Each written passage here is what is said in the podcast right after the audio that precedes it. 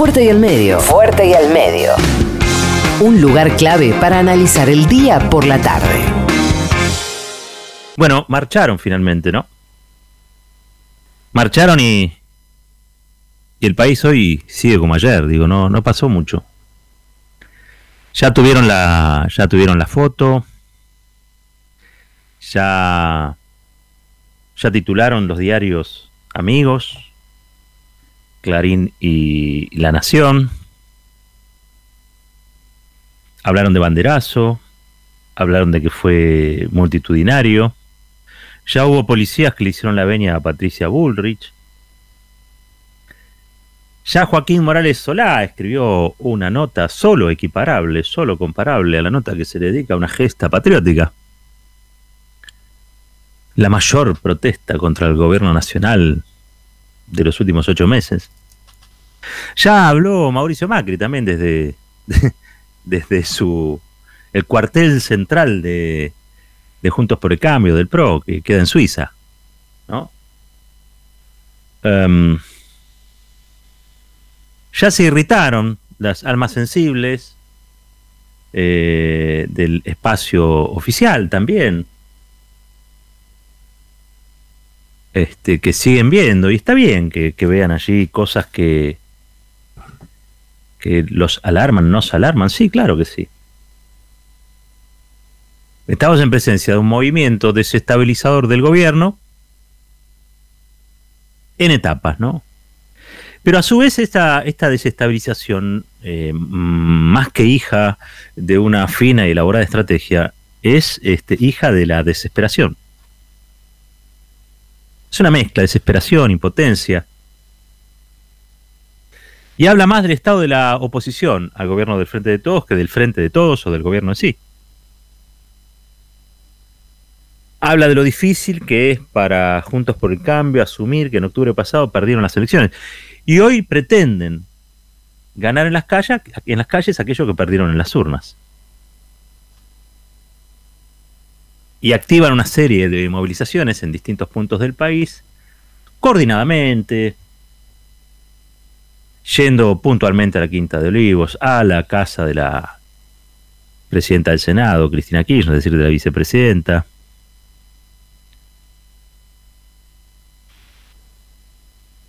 pero lejos de otras grandes manifestaciones de la derecha argentina, ¿no? Más bien este, una movilización orquestada, coordinada, organizada, con poca gente, con poca gente. ¿Hicieron bochinche? Claro, sí, hacen bochinche, hacen bochinche. Pero ya lo dijimos ayer, poca, poca gente, muy poca gente. Y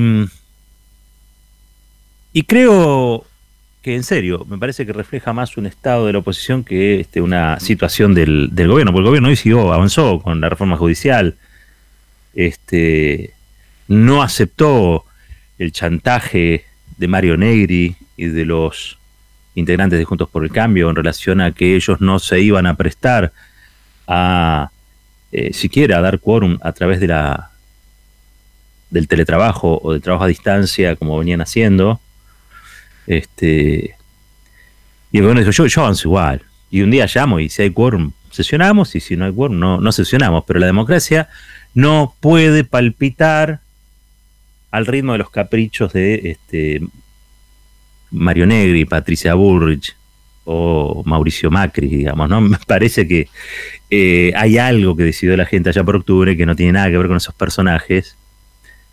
Y, y lo de ayer me parece ya fue un gesto, un gesto también, ¿por qué no decirlo? No? Un, gesto de decir, estamos acá, estamos acá, no nos pasaron por arriba. Y no, la verdad que no, no. El, gobierno no se ha dedicado a perseguir ni a difamar, este, no, ha puesto como objetivo número uno de su, de su obra de gobierno perseguir a los macristas o perseguir a los opositores, la verdad que no, lo decía este Bill Mibar el fin de semana cuando le entrevistaron, dijo el presidente no tiene épicas. Este, no tiene épicas. El presidente es este, un, una persona tranquila, más de, centro izquierda, más socialdemócrata, digo, no. Este, la verdad, este, yo creo que la oposición con el presidente que tenemos debería entenderse mejor. debería entenderse mejor. Este, si, esa relación pudiera sustraerse de lo que sin duda hoy es un problema para la alianza opositora, este, que le quiere pagar, hacer pagar al resto de la sociedad, porque las personas que se movilizaron ayer al obelisco tienen todo el derecho a hacer lo que quieran, pero no tienen el derecho a contagiar a los que van a contagiar ahora, ¿no? O sea, en, dos semanas vamos a tener un reflejo muy concreto de lo que fue esta marcha. Y ese reflejo, ¿a quién se lo van a atribuir? ¿A quién van a culpar a Fernández? ¿Qué, es lo que van a hacer Patricia Burri, que se pavoneaba por ahí, o Luis Brandoni, que con Hernán Lombardi, que se pavoneaban por el medio de eso? Y pavoneaban, lo digo con todo sentido, con, con todo el sentido que ustedes le quieran dar. Tienen derecho a, ser libres, pero ¿qué hacemos con la libertad de los demás? ¿Y la libertad de vivir de los otros? ¿Dónde se lo metieron? Bueno, ahí, como ven, hay una crisis. Hay una crisis este, grande, grande. Tal es la crisis que Mauricio Macri desde Suiza se comunicó con la mesa de conducción de, del PRO y Horacio Rodríguez Larreta no quiso estar. No porque sea mejor, ¿eh? No porque tenga mejores ideas para el país.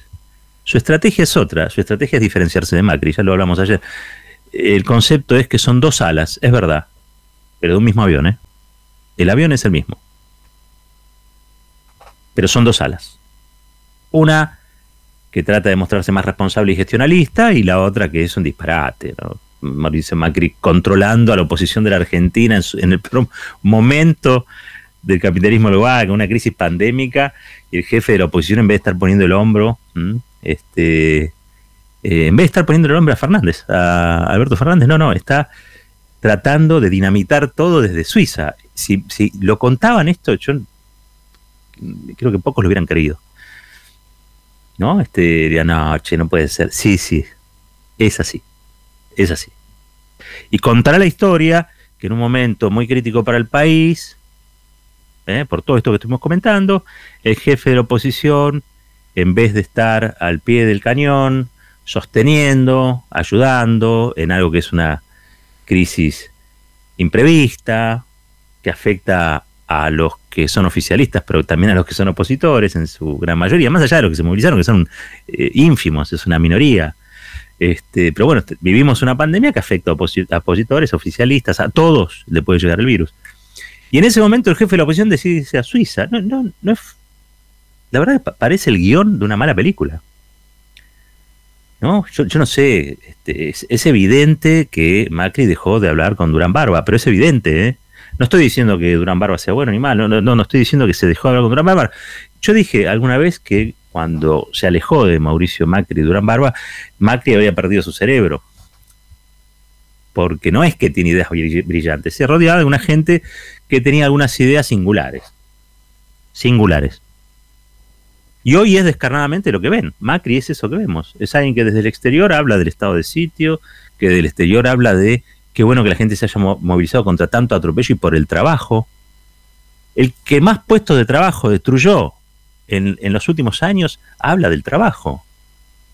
Pero claro, puede decir cualquier cosa. Hoy, este, hablando con, con este, Alemán, el psicoanalista Jorge Alemán, él plantea que esto ya fue una marcha este, que es muy común en varios países del mundo, delirante. Son marchas delirantes, pero no porque quienes estén allí este, sean locos, o lo que uno habitualmente denomina como locos, ¿no? Este, no, no están presos de la, de la locura, que es una enfermedad. No, no, son delirantes, se desanclaron de la realidad. Se desanclaron de la realidad. Entonces, terminan creyendo en cualquier cosa y terminan haciendo cualquier cosa. Pero no están locos. Son delirantes, planteaba este alemán. Y suscribo totalmente. Realmente, e, es para suscribir en su totalidad. Em, porque los planteos son delirantes, porque este, está Luis Brandoni que convoca sin convocar, está Patricia Burri y dice yo no me voy a bajar del auto y termina bajándose, están los policías que le hacen la veña a Patricia Burri, está Luis Brandoni que también va con este, lo flota flota, con Lombardi que parece el tío Cosa, no sé, es una, es una realidad de personajes desopilantes, ¿no? Es casi te diría que es una especie de negativo de, de Capusotto, nada más que en, lo que Capusotto son personajes simpáticos, atractivos, eh, desopilantes en el buen sentido, acá este, son en la realidad y son este, puntualmente malvados, digo, en cuanto a lo que expresan y a lo que hacen. Porque esta fue una movilización de egoístas y e hicieron algo que está contraindicado en una pandemia, es decir, violaron o violentaron una política sanitaria como la cuarentena. En realidad, el, efecto de la reunión. No, porque ya está, la, cuarentena de la cuarentena queda poco, 97%, ya abrieron los locales, el, 97% de los locales de la ciudad de ya están abiertos. Así que me parece que queda poco por, por abrir. Pero sí es cierto que las grandes manifestaciones están contraindicadas, de hecho, no están permitidas, salvo en lo que ha sido el núcleo, el foco original de la pandemia, que es la ciudad de Buenos Aires, que se maneja con un código penal distinto, este, un reglamento distinto, una constitución distinta. Son. Bueno, es la ciudad autónoma, ¿no?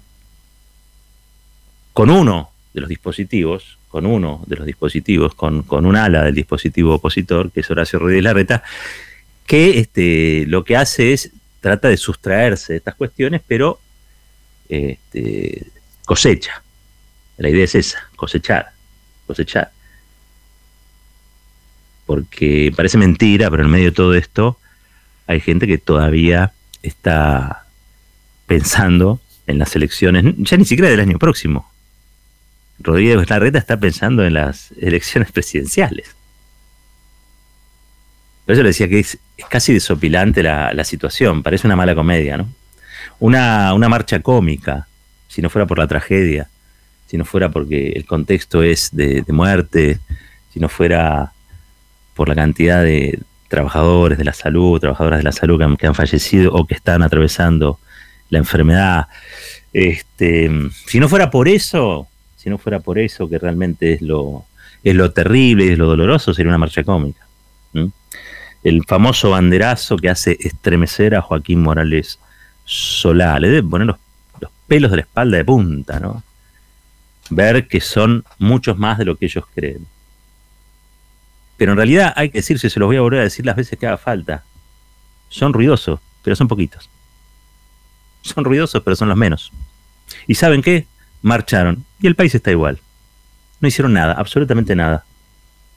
Ha sido esta movilización un desgaste de energía inútil. Eh, y más que nada un atentado a la política sanitaria. El impacto político es casi nulo. Eh, y si quieren seguir desestabilizando al gobierno, bueno, tendrán que probar con otras cosas. Esto no les ha resultado, no les resulta. Yo creo que cada vez que esto sucede, hay millones y millones de argentinas y de argentinos que se espantan, se espantan de lo que son, se espantan de lo que hicieron, recuerdan lo que fueron los últimos cuatro años de macrismo, se agarran la cabeza y dicen que estos no vuelvan más. Que estos no vuelvan más. Porque ahora entendés por qué cerraron o le bajaron el rango al Ministerio de Salud. Ahora entendés por qué cerraron el Ministerio de Ciencia y Técnica. Son eso. Son un grupo de gente que considera que hay un montón de gente en el país que sobra y que las cosas este, por las cuales se ha desarrollado el mundo acá no son tan importantes, porque se puede comprar hecho. Tiene una mentalidad clásica y típica de un proyecto que ha sido derrotado en las urnas y que como ha sido derrotado en las urnas reclama en las calles un lugar. Y la verdad que el lugar para expresar el disenso, expresar este, el descontento, incluso con la reforma judicial, es el Parlamento. Es el Parlamento. No en la calle y menos en pandemia, cuando el Ejecutivo o el Gobierno lo que ordena o lo que manda es a no circular. Y no por un capricho, no por un estado de sitio. Simplemente para que no circule el virus, simplemente para que no se enferme gente y simplemente para que no se muera la gente. Estará a tiempo de ponerse del lado de la vida, pero lo veo muy difícil. Cuando lo veo a Brandoni con el flota flota, lo veo más que difícil, imposible. Esto es fuerte y al medio. La reflexión tiene su tiempo. Fuerte y al medio. Con Roberto Caballero.